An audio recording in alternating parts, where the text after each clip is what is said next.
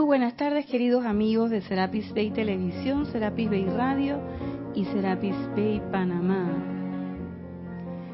Hoy es 5 y 30, hoy es lunes 5 y 30, hora de su espacio Cáliz de Amor. Yo soy Irina Porcel. La presencia de Dios Yo Soy en mí reconoce, bendice y saluda a la presencia de Dios Yo Soy en todos y cada uno de ustedes. Yo estoy, aceptando, igualmente. ¿Escucharon eso? Es Isa otra Córdoba, digo, una Córdoba otra vez, pero no es Edith.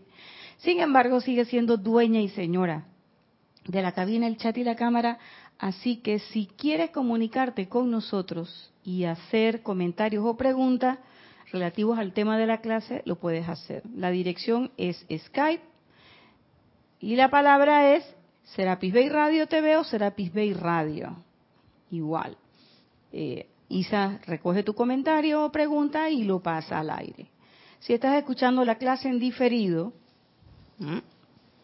pues no tienes nada más y nada menos que escribirnos a la dirección irina.serapisbay.com y con mucho gusto contestaremos o comentaremos según sea el caso.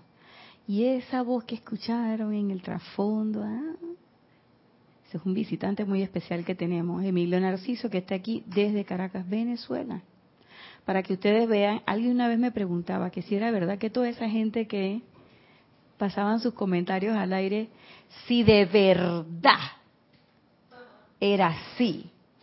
Una persona que una vez vio el eh, vio la clase en diferido y preguntaba, mira, ahí está Emilio y allá está Héctor. Y que sepa que se den cuenta que sí es verdad. O sea, esa gente que llama y pregunta, oye, por favor, aquí están. bueno, hemos tenido un fin de semana espectacular. Tuvimos ayer un Serapis Movie, eh, la película fue Matrix, una película que como dijo una de las hermanas que siempre escribe y dice, hasta que por fin la presentaron, porque siempre la la, hacemos el llamado a atención en las clases y nunca habíamos tenido la oportunidad de hacer ese Serapis Movie después de la primera vez que se hizo. Y bueno, lo cierto es que ayer fue bien ilustrador eh, todo lo que se presentó, lo vimos todo de pasadita en un solo día, pero sin embargo sabemos, y todos los que la vieron y, lo saben, es una película que se le pueden dar varias pasadas, la podemos ver varias veces, tiene mucha todavía, mucha, mucha tela que cortar. Y yo me debatía entre continuar la clase que estábamos dando y hablar algo sobre la verdad y el conocimiento que Nio adquirió en un momento determinado y que le permitió hacer lo que hizo. ¿Y saben qué? Encontré que la clase, o sea, lo que toca hoy, la siguiente pregunta del gurú, también tiene que ver con eso. O sea, no tuve que forzar la cuestión, sino que ahí estaba, bien suavecito y fluido, como suelen hacer los maestros.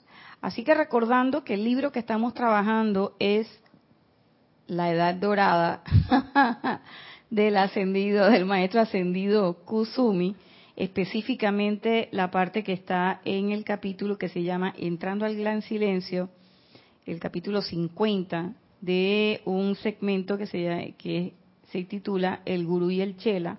Son preguntas que el Chela le hace a su gurú y en esta ocasión él habla de entrar al gran silencio.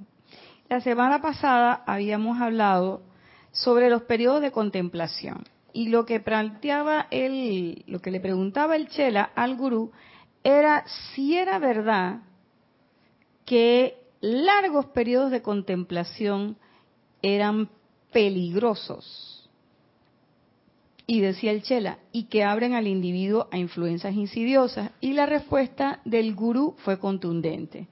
La respuesta fue contundente cuando le responde que él debía ejercer el discernimiento y que cada individuo era capaz de una cantidad diferente de contemplación.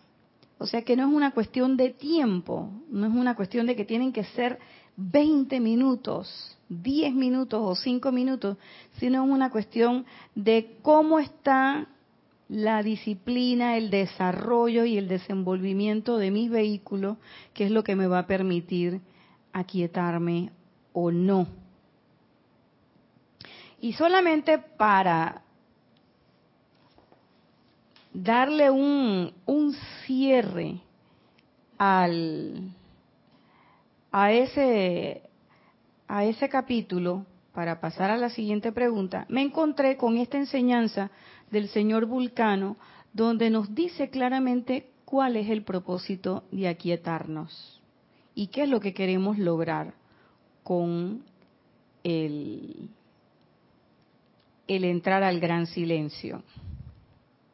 Y esto tiene que ver también con la siguiente pregunta. Y él dice, el propósito de autoaquietarse es múltiple pero una actividad en particular consiste en atraer la conciencia de vuelta a la cámara secreta del corazón y entonces operar desde dentro el del rayo de luz en todo momento. Aún la contemplación mental de esto te da un sentimiento de equilibrio, maestría y desapego es importante que nos quedemos con estas, estas, estos tres elementos que nos plantea el, el señor Vulcano, porque a veces nosotros pensamos que el autoaquietamiento es solamente para el vehículo físico y para disciplinar al mental y al emocional, y que solamente eh, es como un elemento de disciplina,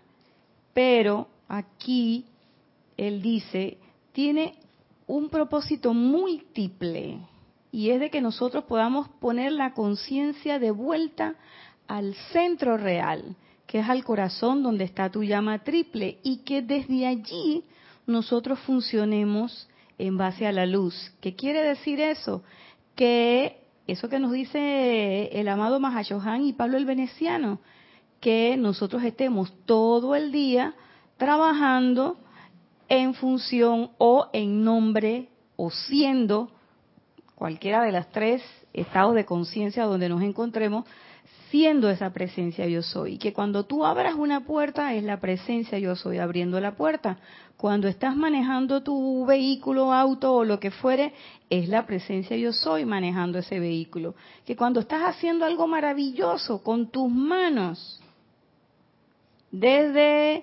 Eh, eh, intervenir quirúrgicamente a un individuo y salvarle la vida, entre comillas, la vida física, hasta crear una obra de arte maravillosa, es la presencia yo soy trabajando allí. No es uno, no es la personalidad. La personalidad es el vehículo de expresión de esa presencia yo soy en este plano para poder nosotros expresarnos aquí y poder trabajar aquí y hacer todo lo que hacemos. Ganar conciencia, expandir la luz. Necesitamos un vehículo físico. Si yo no tuviera ese vehículo físico, no pudiera dar la clase. No pudiera ni siquiera experimentar los diferentes eh, estadios de conciencia no pudiera ni siquiera experimentar las sombras, que a veces no nos gusta hablar de la sombra, pero cuando hablo de la luz es porque ya tuve en la sombra. Entonces, para poder saber todos estos elementos, caer en la cuenta de la presencia yo soy y poder tener toda esta epifanía con la enseñanza de los maestros y todo, necesito un cuerpo físico para estar aquí. Dime, Emilio. Em, cuando uno medita, el, está el aquietamiento, de los sentidos, ¿no? La vista, el olfato, están allí, pero hay que mantenerlos como en un estado eh, donde ellos no eh, tomen tanto protagonismo, ¿no? Igual el cuerpo mental, el cuerpo etérico, el cuerpo emocional. Cuando tú haces la comparación con estas labores, que es la presencia yo soy la que actúa cuando estás interviniendo quirúrgicamente, cuando estás haciendo una obra de arte, cuando estás ejecutando un instrumento musical o cuando estás ejecutando cualquier disciplina deportiva. Y es la presencia yo soy que actúa, uno está en un estado de concentración, de abstracción, pendiente de lo que está haciendo, uno no está pendiente de lo que uno está en el juego si, estás en un partido de fútbol, estás en el juego, pendiente de lo que te interesa. Si estás creando una obra de arte, estás recibiendo eh, toda esa, eh, eh, estás interactuando con los elementos con los cuales estás creando la obra, igual con la música, igual con todo lo que uno hace. Entonces ahí, en ese estado, es donde se manifiesta la presencia yo soy y lo hacemos de forma natural, simplemente que no, bueno, el común de las personas no lo reconoce. Así es. Pero claro, además, cuando lo hago de manera consciente, Emilio, por supuesto que la creación es majestuosa. ¿Ve? Todo lo, vamos a poner un ejemplo bien, yo creo que, sí, voy a poner ese ejemplo, que es el de la música. La gente va a decir, Nadia, es que tú la tienes con el reggaetón. ¿Pero qué quieren que les diga? Pero esa es la música. Por supuesto. Y vamos a poner, fíjense que no le voy a poner música clásica, pero no me voy a meter ahí. Voy a meterme acá, en la cosa de acá. No es que el artista que está creando esta, estas cosas no tenga inspiración. Pero todos sabemos que hay inspiración y hay inspiración. Y entonces hay una inspiración y él está conectado y tiene su atención centrada. Quiero crear este reggaetón y que te dice que muévete aquí, muévete allá, que párate por aquí, que párate por allá, que te mete por aquí, que te mete por allá. Listo. Para eso no se, no se necesita mucho. Ahí está. Y él está en ese momento en inspiración, está creando y tiene su atención puesta en eso que está creando. Pero cuando tú estás en esa disposición, yo me imagino, yo me imagino, todavía no lo he escuchado, pero yo me imagino que cuando tú estás en esa disposición completa a la presencia yo soy, no solamente te mandan la letra, sino que te mandan la música. Y por supuesto que la de música se va a salir de ese ritmo regular de la personalidad. Y ahí es donde vienen esas creaciones maravillosas. Y no estoy hablando de música clásica, pero estoy hablando de canciones, elementos hermosos que tiene, por ejemplo, toda la, toda la, cultura latinoamericana y tenemos una poesía tan, una canción tan hermosa, con una poesía bella como esa canción de Violeta Parra, Gracias a la Vida. Tiene, oye, en tu tierra, unas canciones hermosas de Ali Primera, por ejemplo, o las famosas gaitas venezolanas que tienen unas letras lindas, algunas. Alguien dirá, bueno, hay unas que no. Bueno, pero hay otras que sí. Nosotros aquí tenemos también artistas nacionales que tienen unas letras bellísimas, que las hicieron en un momento y esos no eran personas que tuvieran ese con, esa conciencia de la presencia, pero algo de armonía hubo en sus vehículos en ese momento en que pudieron lanzar una expresión tan hermosa, como esa canción de eh, de un autor panameño que se llama Fernando Leta, que es muy famosa, Historia de un amor, que es tan bonita. Y no habla de me dejaste, me dejaste, te quejé, te quemé, no sé qué, sino que habla de lo bonito que hay. O sea, es, es una canción bien linda. Y si hablamos de los clásicos, pues sí, tú te imaginas un Beethoven, un Mozart, un... Pero en ese tiempo, en aquel tiempo, Asimismo, mientras Mozart y Beethoven y toda esta gente iban creando estas maravillas, también habían unos juglares que hacían unas cosas que nada que ver. Yo imagino que ese el reggaetón de la época. Unos iban creando una maravilla por acá y los otros iban creando otras cosas por allá. Entonces todo es la cuestión de la conexión y cómo están esos vehículos. Por eso es que el maestro dice que eso no va a depender, no, depende del tiempo, porque si no yo diría, oye, es que si yo medito 20 minutos yo me voy a iluminar, y si yo me aquieto 20 minutos yo me voy a iluminar. Tú puedes meditar 20 minutos y te puedes aquietar perfectamente, pero la iluminación no depende del tiempo que tú medites. Ese contacto, eso no depende del factor tiempo, ni de que yo me siente y que yo piense, ahora me voy a iluminar, ahora me voy a iluminar, ahora me voy a... Eso es voluntad humana. Por ahí no va la cosa. Lo que sí depende es de ese ejercicio del que tú estás planteando.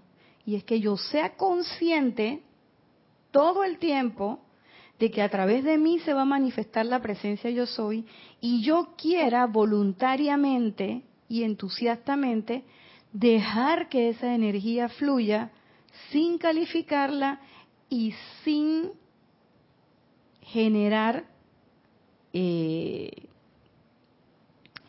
eh, sin generar eh, cosas destructivas o no constructivas, por ponerle otro, otro calificativo. Entonces, claro que yo tengo esa opción, por eso el maestro dice discernimiento. Y ayer veíamos cómo eh, Morpheus le decía a Nio que la cuestión era la decisión y después la pitonisa también le dijo, vas a tener que tomar una decisión porque de eso se trata. Y esa decisión es autoconsciente. No es que me obligaron, no es que me dijeron, por eso es que a ella no le dijo a él, tú eres el elegido, porque eso era como imponerle algo. Ella percibió que él simplemente no se lo creía y le dijo, bueno, pues, ¿tú qué crees? Porque al final es así, es una cuestión de reverencia que tiene la presencia. Y no es que nosotros no tengamos presencia. Ojo, no es que en esa gente que hace una creación menos o más o menos elevada no tenga una actividad a través de ello. Claro que hay luz pasando a través de ello, pero el mínimo de luz que hemos dicho que te sirve para que tú hagas las cosas del día a día. O sea, ese 10% del que hablan los maestros, para que tú hagas todo lo que tienes que hacer. Pero cuando tú empiezas a ser consciente de que a través de ti hay un poder divino funcionando y de que tú eres la expresión física de ese poder divino, pero no en tus marrumancias, ni en tus costumbres o malas costumbres, sino que precisamente tienes que decir, espérate, no, no me voy a ir por el chisme, no voy a poner la atención aquí, yo prefiero poner la atención de esta forma. Y no es que estés viendo, no es que no estés viendo las cosas que están pasando a tu alrededor, sino que simplemente tú escoges, tú decides la forma en que tú las quieres ver y la forma en que tú las quieres abordar. ¿Cómo tú vas a responder a ese impulso de todos los días de la vida cotidiana que te llega y que muchas veces son tus propias energías que en algún momento las calificaste y las mandaste y ellas van a regresar por redención. ¿Cómo tú respondes a eso? Ahí es donde está la cosa, porque como tú respondes, esa sí es tu decisión. Y si tú quieres eh, decir, bueno, esta es la mala suerte, pues mala suerte será. Pero si tú quieres decir responsablemente, no sabes que esa es energía mía y yo tengo, yo tengo eso para ti. Yo sé con qué es que yo te voy a, cómo es que yo te voy a tratar, cómo es que yo te voy a liberar. Y tú decides ni autoflagelarte, ni el autolástima, ni nada por el estilo, sino que tú decides es utilizar conscientemente y científicamente la, la energía.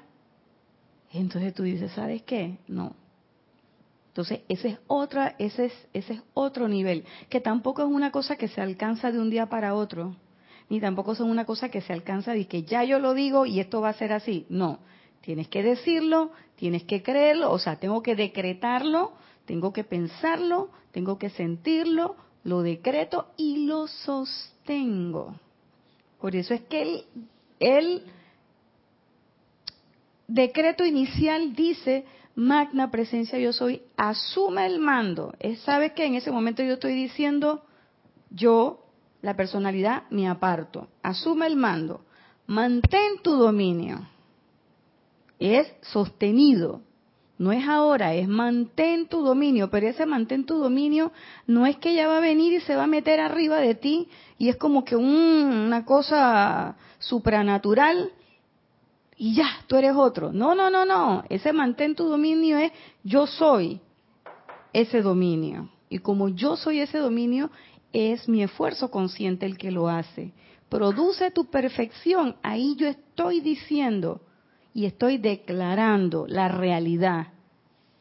Y es que esto que se me está presentando, esto es parte del aprendizaje. La perfección está ahí. ¿Está en qué? La perfección está en todo. Como yo lo vea, como yo actúe, como yo responda. Porque eso es lo único que yo puedo eh, dominar. Yo no puedo dominar el resto de las cosas, de que ser maestro de mis circunstancias si yo no soy maestro de la energía que sale de mí. ¿Cómo yo voy a querer dominar la energía que está allá afuera? Si yo ni siquiera puedo con lo que tengo encima. Dime, eh, Isa. Es un comentario mío. Dale. Isa de Panamá. Eh, bien decías eso de que toma tiempo porque a veces tú puedes meter la pata hasta un segundo antes de la, de la ascensión. Así es. Pero el hecho de que lo hagas, eh, la idea es que caigas en cuenta de eso y en algún momento puedas decidir, sabes que me caí, voy a salir de este hueco. Por un lado. Por el otro, con lo que comentaba Emilio, eh, sí me pasó hoy en una ovariesterectomía, que es el retiro de los ovarios y del útero, en este caso fue de una perrita, una chihuahua. Ay, una chihuahuita como la mía. Entonces, ¿qué fue lo que pasó? que la mente es así, ella como que a veces tiende a divagar y estábamos haciendo ya la cirugía per se y yo dije, bueno, después de este paciente sigue no sé qué y sigue no sé cuánto y yo dije, espérate, párate, para aquí. ¿Qué estás haciendo en este, este momento? El presente, aquí ahora.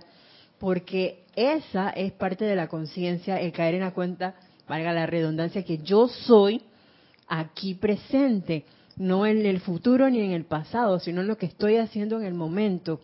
Esa es una de las clases que dio Kira, que a mí me quedó, eh, hacer de tu vida un ritual. Así es. Y creo que era el amado Mahashohan el que hablaba de eso.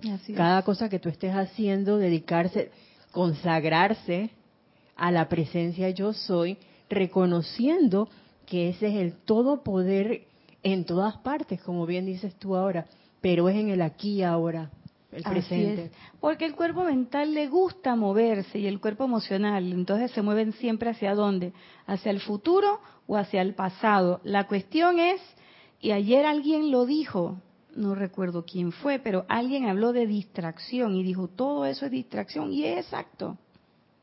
Incluso que lo dijimos la clase pasada, cuando tú estás en ese proceso, de aquietamiento y entonces te vienen esos recuerdos, pero no te vienen malos recuerdos, Emilio, Héctor, sino que te vienen recuerdos de cosas buenas. Hasta esos recuerdos de cosas buenas son una distracción. ¿Por qué? Porque ¿cuál es tu objetivo en este momento? ¿Qué es lo que tú quieres hacer ahorita? ¿Eso que estás recordando te sirve para, para lo de ahorita? No, es una distracción. Ah, no, pero es que después tengo que salir y tengo que ir al mercado y tengo que hacer. Pero eso lo vas a hacer después. Termina de hacer lo que estás haciendo ahora.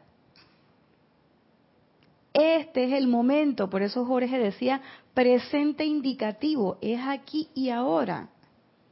Porque después, después es después, después va a venir. Pero si no termino de hacer esto ahora, no voy a tener un buen después. Entonces, e, ese, ese concepto es bien importante. Y miren lo que pregunta el Chela. Dice, ¿cuál es la ventaja de entrar al gran silencio? Sencillito. Y dice el maestro, bendito Chela, las ventajas, y estas son muchas, dice, de entrar al silencio difícilmente se les puede enumerar en esta columna.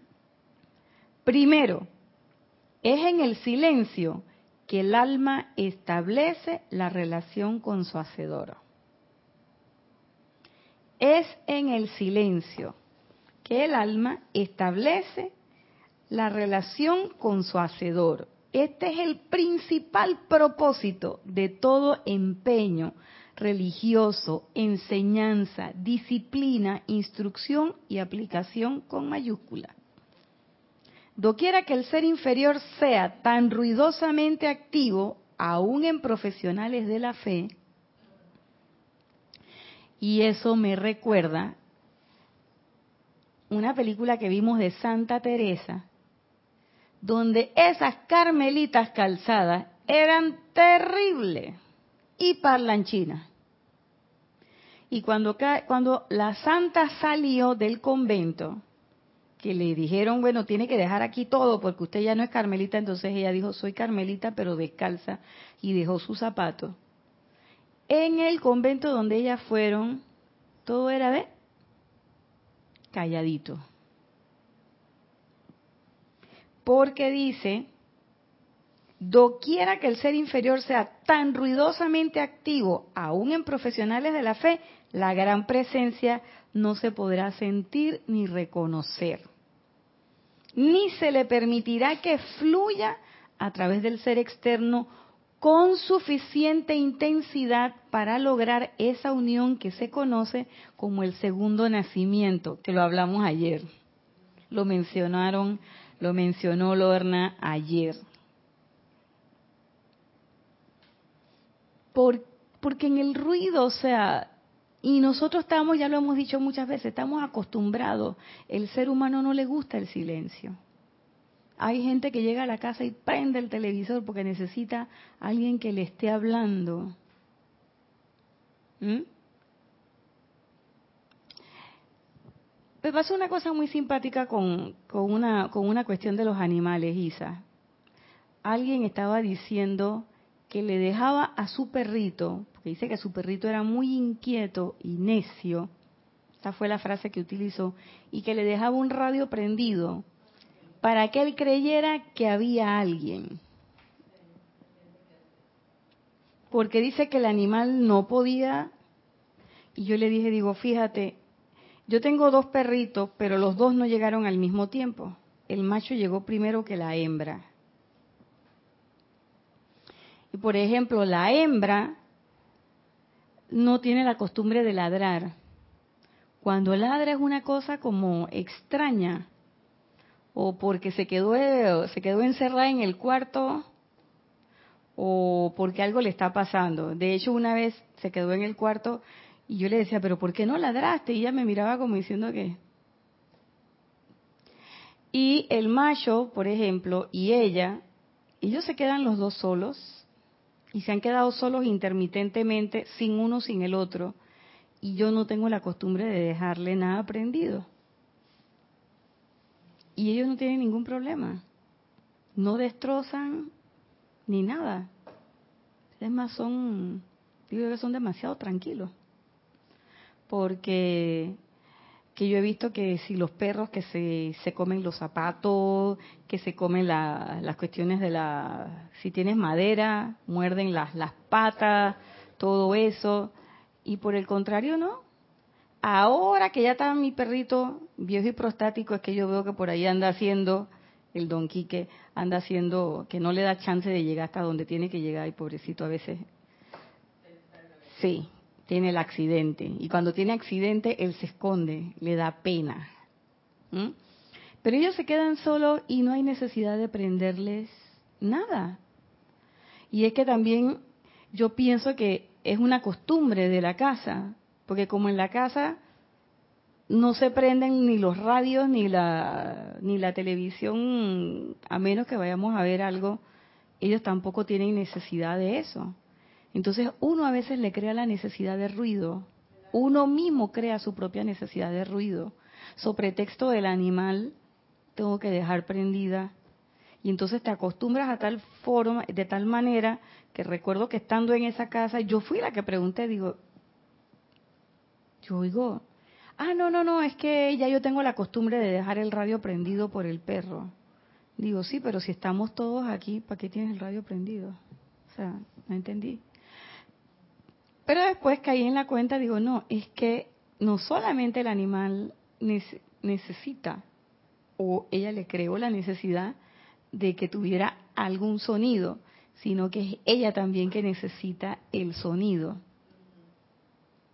Entonces, esa necesidad de tener todo el tiempo ese ruido, ese ruido, el silencio pareciera como que nos, nos aprieta, como que nos queda grande, como cuando tú tienes un vestido de, de una talla más chica. Tú sientes como que estás así como un jamón amarrado de Navidad. Necesitas quitarte algo de encima. Y es eso.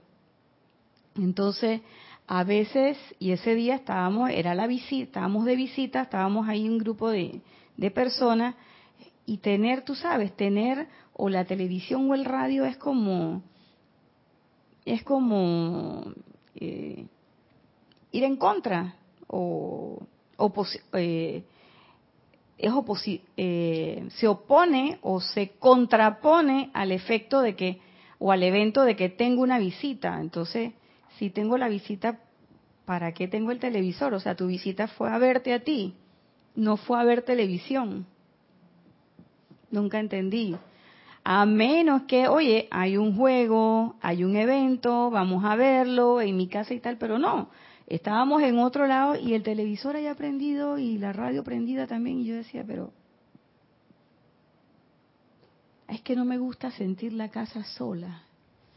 Son esos conceptos que hacen y esos son tus vehículos que en un momento determinado necesitan estarse moviendo. Es como una ¿Y eso por qué? Porque no tenemos esa costumbre de aquietamiento, lamentablemente. Y es lo que dice el maestro, si eso es así, la presencia no se va a manifestar con suficiente intensidad. Fíjate que no dice que no se va a manifestar. Para que la gente no diga que no, es que entonces yo voy a pagar para que la presencia se manifieste. El silencio no solamente tiene que ser externo, el silencio también tiene que aprender a ser interno. Por eso es que practicamos. Ese es uno de los beneficios de lo que está hablando el maestro. Pero dice, no se manifiesta con suficiente intensidad para lograr la unión de lo que se conoce el segundo nacimiento, que fue lo que le pasó a Nio. ¿Ve? Llega un momento, ¡pap! muere tu personalidad, ¡ra! Y cambia todo cuando entonces nace ese nuevo ser y tú dices conscientemente de verdad que yo soy. Y entonces en ese momento tú empiezas empieza esa manifestación de que el que te ve a ti ve al Padre.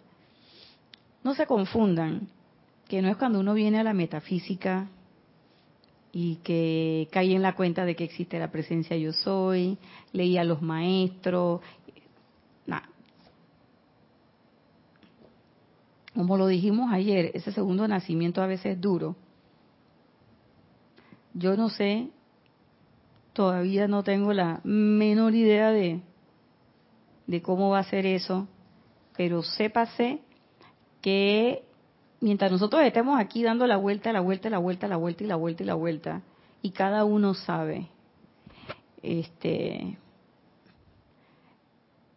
en el momento en que uno declare, o tú oigas que alguien declare, no, yo tuve el segundo nacimiento, tú sabes que ese no, que todavía no. Porque como dice Jorge, el que es no lo dice, porque el que lo dice no lo es.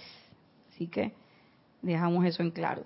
En el silencio, cuando el alma y la conciencia están sinceras, humilde, pacífica, amable, irreverentemente amando a Dios, se establece un estado de gracia en el aura y en los múltiples seres, entre comillas. Esos múltiples seres, ¿quiénes somos? Tu vehiculito, las cuatro nachas. Ahí están, esos son los múltiples seres.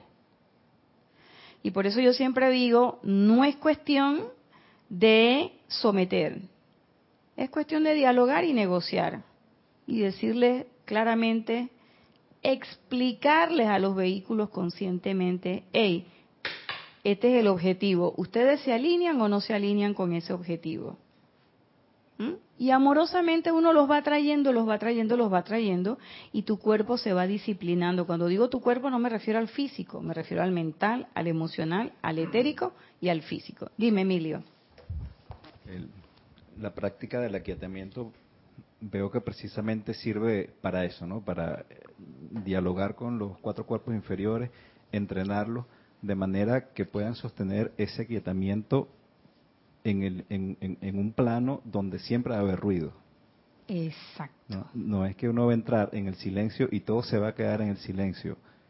Yo he estado en lugares donde hay, no sé, 16 televisores encendidos, cada uno en un canal diferente.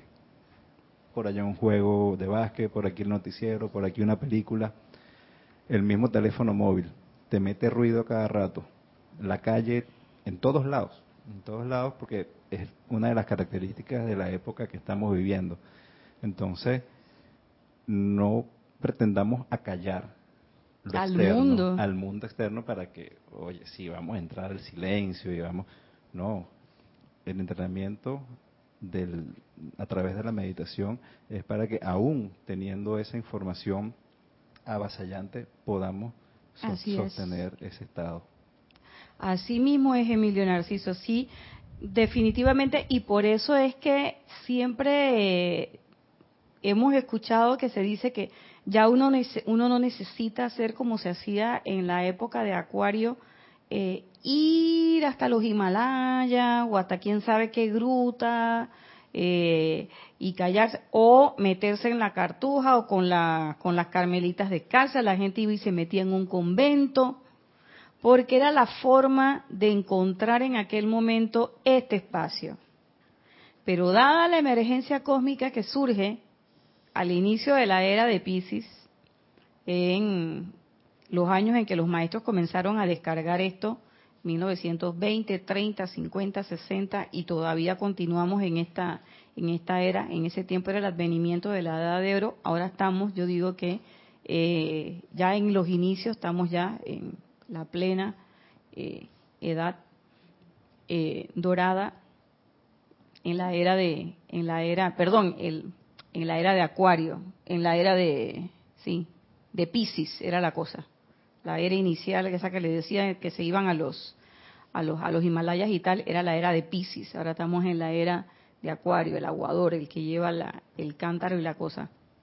Entonces en esta era las cosas son rápidas la gente habla de la globalización y la globalización nos llegó en un segundo. Cuando nos dimos tiempo, nos dimos cuenta, ya teníamos todo el manejo de la información, del Internet, que en un segundo te llegan las cosas. Y ahora es increíble. Tú tienes el teléfono y con un teléfono yo me puedo comunicar contigo donde quiera que tú estés, siempre y cuando tenga señal de ese, el famoso Wi-Fi.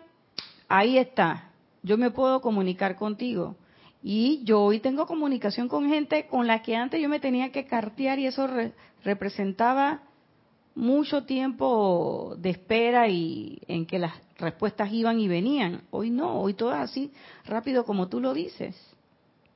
Y hoy nosotros no podemos pretender que para yo poder realizarme o tener contacto con mi presencia, yo me tenga que aislar, no sé qué. Y entonces, ¿y lo demás? Y el ganar conciencia y el ser un puesto de avanzada de la presencia yo soy, de los maestros ascendidos, los famosos embajadores, ¿qué parte de dispensador perfecto? ¿A quién le voy a dispensar si estoy yo solita en la cueva? Ni siquiera vale de que meterte en una comunidad cerrada y nos vamos todos para allá. Y por supuesto que si hacemos eso entre nosotros, todo siempre va a ser perfecto, maravilloso y divino. Pero cuando sales a la calle la cosa es otra cosa. ¿Ves?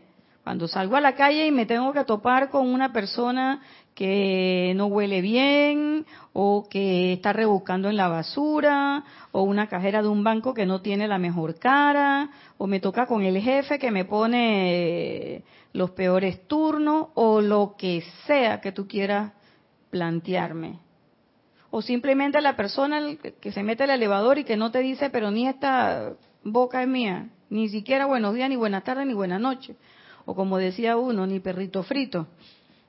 Nada. Entonces, claro que entre hermanos aquí a lo interno, eso es muy lindo y por eso es que eso resultaba así. Aunque bueno, la historia de la, de la Santa Teresa era otra, porque esas monjitas en esos conventos eran, como digo yo, como les dije, terribles. Y eso era una bochinchera muy grande y una envidia muy grande entre ellas mismas, pero claro, eran seres humanos perfeccionándose. Eso es lo que hay que entender. Pero, por ejemplo, la gente que iba, hubo una época en los 60 que la gente se iba, todo era para el Himalaya.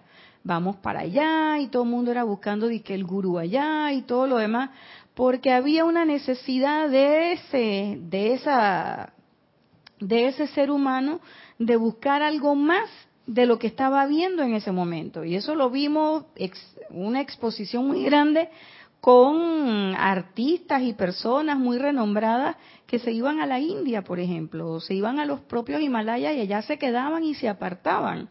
O en los Estados Unidos y Canadá la gente se iba a las montañas y se quedaba allá y se convertían en lo que ellos le llamaban ermitaños porque decían que así era que ellos iban a controlar todo lo que había allá. Pero ya vimos un discurso del maestro Saint Germain, donde él cuenta que él se fue para una isla y que cuando llegó a la isla, la misma bulla que él tenía allá en Inglaterra, él la tenía en la isla.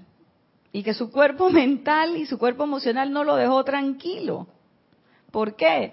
Porque él cayó en la cuenta que él no bastaba con aislarse sino que tenías era que precisamente hacer lo que, lo que está planteando el gurú y es conectarte y entrar a ese gran silencio y como dices tú, independientemente de que tenga 16, 20 televisores. Entonces, claro que uno quiere en ese momento que todo esté callado para poder hacer el ejercicio. Y es precisamente en la práctica de esa entrada al gran silencio que caemos en la cuenta de eso, Emilio de que precisamente de eso se trata, de que yo pueda, en una cuestión de segundos, en una necesidad del momento, yo pueda entrar, ya tengo esa práctica, y no que yo tenga que decir, cállense todo el mundo que voy a meditar. Entonces, perdón. Entonces, en ese momento, eh, ya perdiste. Porque si tú vas a esperar que todo suceda, estás otra vez enfocando tu atención ¿dónde? En lo externo. Es que tiene que ser lo externo lo que se calle, es que tiene que ser lo externo lo que se porte bien, es que tiene que ser en lo externo que la... No, no, no, no, si es el que el cambio empieza aquí, por uno. Soy yo la primera que me debo callar, soy yo la primera que me debo aquietar, soy yo la primera que me debo ordenar. Si yo quiero un cambio en lo externo, soy yo la primera que tengo que ejercer ese cambio dentro de mí.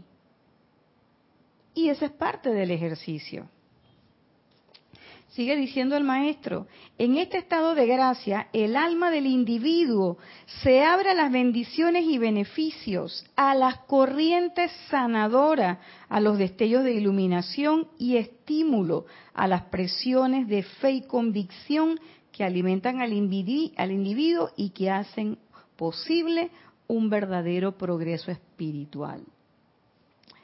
Entonces, ¿qué yo entendí o qué yo percibí?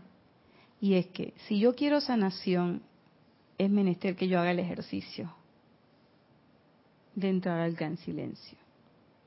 Si yo quiero iluminación en medio del ruido, sin entrar al gran silencio, no lo voy a lograr. Si yo quiero iluminación, convicción, si quiero todas esas regalos de la magna presencia yo soy, si yo quiero ser esa presencia yo soy, es menester que yo haga el ejercicio de entrar al gran silencio. Segundo, dice, el empeño consciente por controlar la naturaleza de pensamiento y sentimiento desarrolla en mayúscula cerrada la maestría personal de la misma manera que la disciplina lo hace con la rebelde vestidura física. ¿Mm? Así como nosotros educamos a nuestro cuerpo físico a cepillarnos los dientes todos los días, a hacer ejercicio, a caminar, que no como esto, que no como lo otro, porque tengo que estar bien, tengo que verme, tengo que estar bien bonita o bien bonito. También hay que hacer un trabajito con el pensamiento y el sentimiento. Y dice, controlar la naturaleza del pensamiento y del sentimiento. No es reprimir, no es que no vamos a sentir, no es que no vamos a pensar, sino es controlar la naturaleza del pensamiento y sentimiento. Y por ejemplo, el sentimiento que les gusta, las cosas fuertes. Entonces, ¿qué yo, ¿qué yo debo hacer para controlar esa naturaleza? por supuesto, el ejercicio de entrar al gran silencio, pero también eso me ayuda a que a que si yo sé que yo soy muy explosiva, entonces es menester que yo vaya haciendo cada vez más pausada. ¿Mm? Si a mí me gusta siempre encontrarle la quinta pata al gato y siempre ando pensando, porque hay gente que es así, que anda pensando, yo era así. Uno siempre piensa, dice que piensa mal y acertarás. eso te trae una facturita que cuestan, unas facturitas que cuestan. Y recuerda lo que dice el maestro Serapi Bey, cuando ya se manifiesta la enfermedad es porque ya pasó por todos los otros, los otros tres vehículos. Cuando eso llega al físico es porque ya pasó por los cuatro vehículos. Entonces yo caí en la cuenta, por experiencias que, que he tenido, que muchas de las manifestaciones de las apariencias de enfermedad del ser humano provienen de ese pensamiento, de esa forma en que pienso y de esa forma en que siento.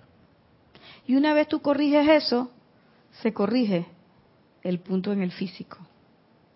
Y se puede corregir 100% y volver a estar 100% bien. Es posible. Pero tengo que corregir el punto el, ese punto de quiebre. Y es lo que dice, y es lo que dice el maestro. Controlar la naturaleza. Pero si yo no sé cuál es la naturaleza de mi cuerpo emocional y mi cuerpo mental, ¿cómo lo voy a controlar? Por eso estudiamos los cuerpos. Por eso es que cuando empezamos en la metafísica, lo primero que hacemos es estudiar todo lo, eh, cómo se mueve el mental, cómo se mueve el etérico, cómo se mueve el emocional. Y uno sabe, es que yo tengo esa costumbre de que yo piensa mal, entonces yo tengo que empezar a generar otra cosa diferente. Yo tengo que empezar a moverme en contra de esa costumbre. Cuando digo en contra, no me refiero en contra en el sentido peyorativo, sino que me refiero en contra desde el punto de vista vectorial. Si esto va hacia allá, yo me tengo que mover en contra. ¿Para qué? Para neutralizar esa fuerza y lograr el balance. Entonces, si yo estoy acostumbrada a pensar mal, a pensar mal, a pensar mal, tengo que empezar a, de alguna manera, empezar a pensar bien. Y yo recuerdo por qué en el tiempo en que estábamos empezando en la metafísica y que estábamos todos pegados por el lado de, las enseñanzas de Connie Méndez, a mí mi instructor me enseñó y una, un axioma que decía, detrás de todo mal hay un bien oculto. Y me acuerdo que Jorge le aplicaba y decía, y quiero verlo. Y quiero verlo. ¿Por qué? Porque es que el cuerpo mental está acostumbrado, lo hemos acostumbrado a eso. Y nos han enseñado, desde chiquito, nos enseñan a ser desconfiados, nos enseñan a tener miedo, a que te tienes que defender, que te van a no sé qué, que si tú eres muy chiquito y, te van a y nos, nos enseñan incluso a responder de manera agresiva, si te pegan pega, no te dejes, no sé qué, se quieren aprovechar de ti, van a ver, entonces uno está bombardeado por todas esas cosas, no solamente desde lo de afuera, afuera, lo bien externo, sino a lo interno del núcleo familiar desde que tú estás educándote, están en eso y cuando vas a la escuela lo mismo. Entonces yo no digo tampoco, o sea, hay que ser manso, pero no menso, por supuesto. Yo no digo que tampoco seamos que ah, así eh, eh, tan inocentes pero tampoco podemos ser tan desconfiados. Hay que estar en el balance, en el camino del medio. ¿Ve?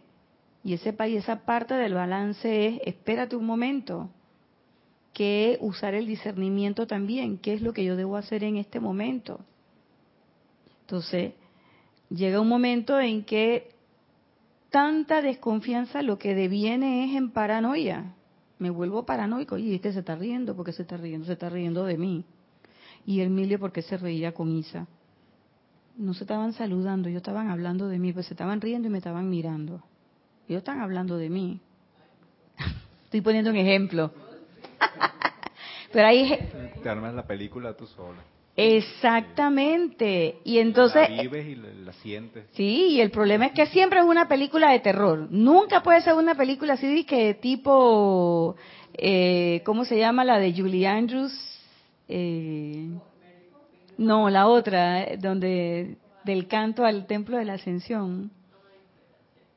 No recuerdo, pero bueno, era una, una, una película donde ella cantaba, que era un señor que tenía como eh, cuatro hijos, qué sé yo, se enamoraron y después salieron. Y a pesar de que trata un tema bien bien conflictivo que era la guerra y todo lo demás lo trataron de una forma bien bien bollante. De ahí salió eh, eh, el canto. Oh templo de la ascensión. Esa esa esa esa. No recuerdo. Cómo es que se llamaba la novicia rebelde. No no, no, no. Bueno, si me acuerdo de que que termine la clase les digo. Entonces, en ese momento, eh, tú puedes estar pensando muchas cosas negativas, pero tú sabes, de repente tú tienes que entrenar a tu, a tu vehículo, espérate, espérate. Porque cada uno contribuye, no le echamos toda la culpa al mental, también está el emocional que le gusta siempre recordarte las cosas pero es que este, te la hizo, acuérdate, es que mira que este cómo te trató y tú lo vas a perdonar. Tienes que, bueno, perdónalo, pero siempre pela el ojo porque te la puede volver a hacer. Entonces, esas son las cosas que uno piensa, que uno siente. Y todo a punto de qué? A punto de un recuerdo que no fue todo lo constructivo que nosotros quisiéramos. Pero nosotros nunca vemos el aporte que nosotros hicimos en ese recuerdo. Siempre es el otro o la otra. Es que ella fue la que me lo hizo es que fue el que me lo hizo. Siempre vemos esa parte. Entonces, acá se trata de eso, controlar la naturaleza de los vehículos. Porque de esa manera desarrollamos la maestría personal, de la misma manera que la disciplina lo hace con la rebelde vestidura física. En el Oriente, naturalmente esta maestría ha sido desarrollada por muchos miles, pero el péndulo del empeño oscilado tanto en otra dirección, dice, estando los individuos tan atrapados en el éxtasis del silencio, que han olvidado en su mayoría que todo el propósito de dicha contemplación y su subsiguiente bendición e iluminación es el transferir, transferir la perfección de ese ámbito interno al mundo de las apariencias físicas. ¿Qué es lo que está diciendo el maestro? Es lo que pasaba con la gente de Oriente.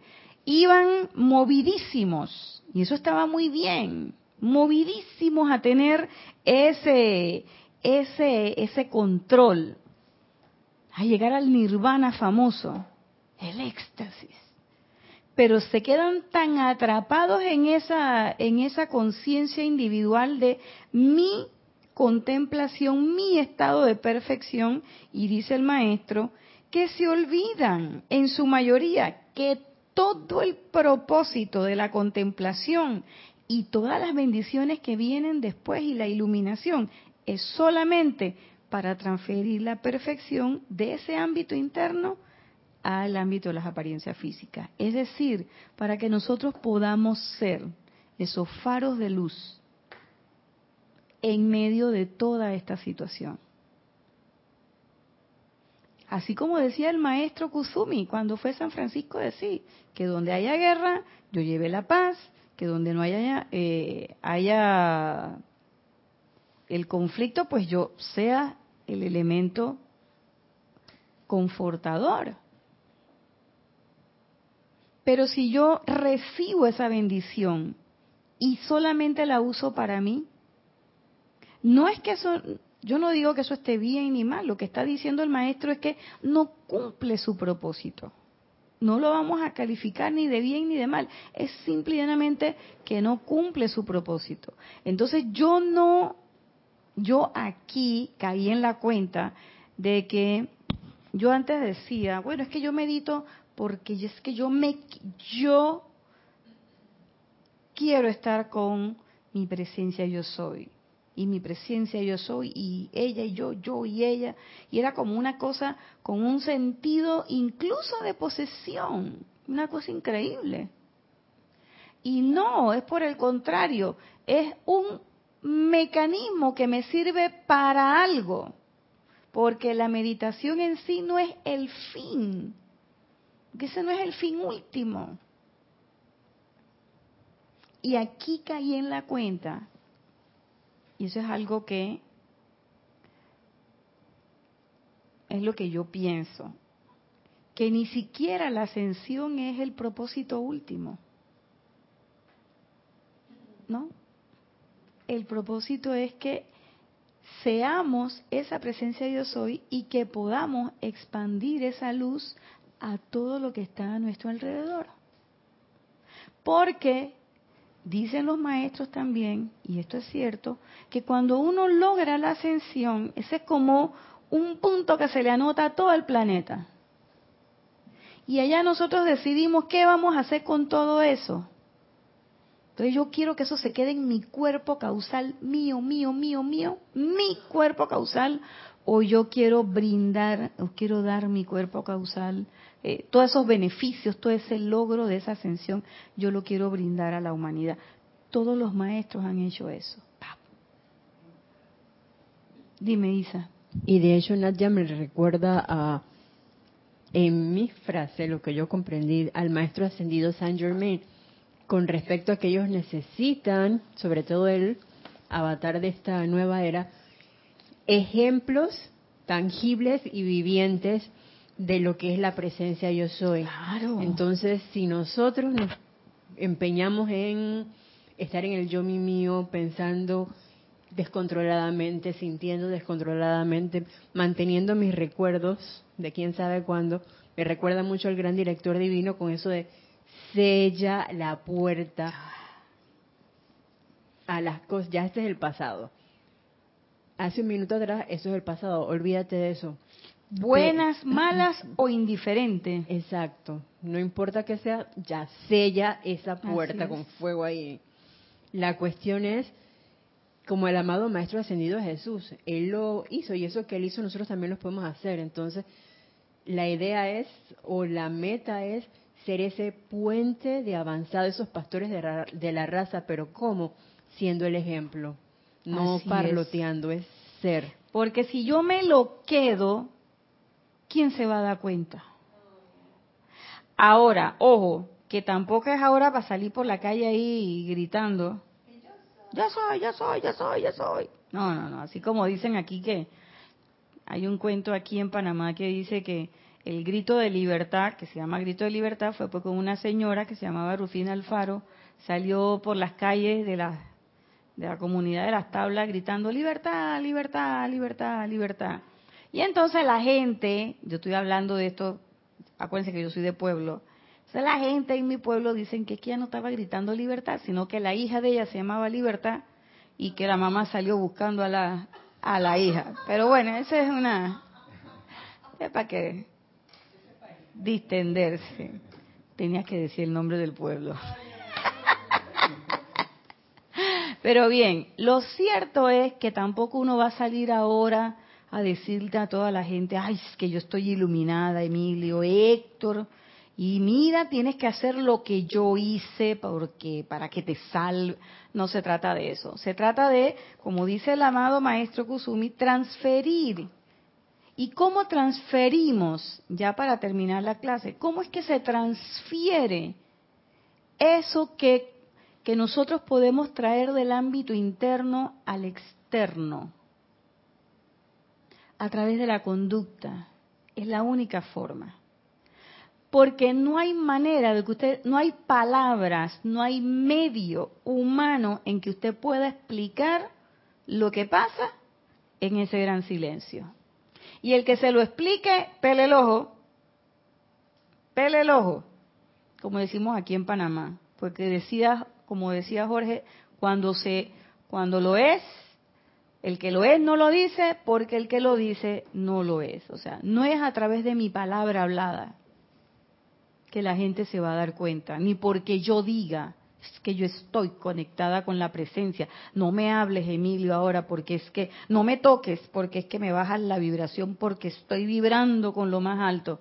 Eso no es lo que va a decir si de verdad usted está vibrando o no está vibrando. Es lo que usted es, cómo usted se manifiesta ante la gente, cómo usted habla, lo que la gente siente cuando está cerca de usted, es que alrededor suyo, su ámbito de influencia, se sienta ese confort, se sienta la tranquilidad, se sienta el amor. Y usted no va usted se va a dar cuenta que usted no va a necesitar decir nada. Nada. Y usted va a seguir haciendo lo mismo, o sea, sus mismas actividades, va a ir a su oficina, va a hacer sus cosas, pero lo va a hacer con una conciencia diferente, con esa conciencia que tú decías, Emilio, de que es la presencia yo soy la que está trabajando en este momento, es la presencia yo soy la que está haciendo eso. Y es, es más, la conciencia es se hace tan expansiva que no es que solamente es que la conciencia que es la presencia yo soy trabajando a través de mí, sino que ya tú no vas a ver a la gente como que esta es la bochinchosa a la que le tengo rabia, este es el jefe que me pone el pie, esta es la que me debe, a esta se la tengo pendiente, sino que simple y llanamente te das cuenta que en cada uno de esos casos hay una presencia yo soy funcionando ahí también. Llegas a la clara comprensión de que eso fue así.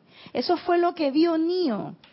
Cuando él vio, él no vio a los agentes. Y por eso es esa imagen verde y se veía todos los códigos. Y por eso fue que él se pudo meter dentro del agente Smith. Porque ya él no veía agentes, él veía claramente la verdad de lo que había. Y el día que nosotros tengamos una tengamos una epifanía de ese de ese de esa naturaleza, el día que nosotros podamos ver eso, vamos a caer en la cuenta de que en efecto esa esa rencilla que tengo con esa que me la debe, no me la debe porque esa es una presencia yo soy trabajando también. Y entonces en ese momento cae uno en la cuenta de que yo tengo todos los elementos para hacerle frente a esa situación y no es necesariamente ni peleándome, ni poniéndole el pie encima, ni sacándole ventaja, ni nada por el estilo. Es simple y llanamente bendiciendo a ese Cristo en esa persona, viendo la realidad de Él sin siquiera decirle una palabra, solamente enviándole toda esa paz, todo ese amor, todo eso que tenemos adentro, toda esa ese yo soy que yo soy. Sabes, Naya, ahí entra lo que es la comprensión de la unidad, ya no ver a esa corriente de vida como la bochinchosa, la que me la debe, porque sigue siendo parte de lo que yo soy, o del tapete, como decía, creo que era el Mahachu Han, todos somos un hilito de ese tapete. Así es. Y me da risa porque aquí está conectada Flor Narciso, y es que Flor Narciso aquí, Emilio Narciso acá. Entonces, como la llama del entusiasmo. No, la llama de la... No, no me acuerdo cómo se llama, pero yo soy aquí, yo soy allá. El canto, la llama de la ascensión. pues sí, sí, definitivamente que es así. Es la unidad de toda vida. Y a veces cuando uno empieza a caer en cuenta de esas cosas, uno dice que bueno, ¿y entonces? ¿Y ahora qué más? ¿Ahora qué más? Ahora lo que implica es la práctica, el hacer, el ponerse. Y nos vamos a dar cuenta de que eso no lo vamos a lograr ni en una, ni en dos, yo no sé en cuántas.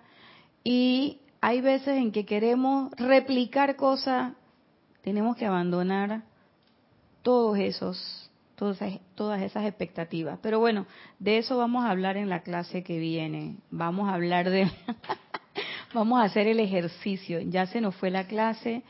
Eh, le quiero dar las gracias a todos los que han reportado sintonía y a las que no reportan sintonía también a todos los que están viendo esta clase en vivo y a los que la van a escuchar en diferido. Muchas gracias por escuchar nuestras clases, muchas gracias por tener al grupo Serapis Bay entre eh, sus elementos de, de, de educación en la luz. Y sobre todo gracias a ustedes por estar aquí presentes, gracias Isa por estar en la, en la clase. Y sobre todo gracias a la magna presencia yo soy que está en mí, que está en usted y que es la que nos permite hacer todas estas cosas todos los días. Yo soy Irina Porcel, nos vemos el otro lunes como siempre a las cinco y media. Muchas gracias y muchas bendiciones.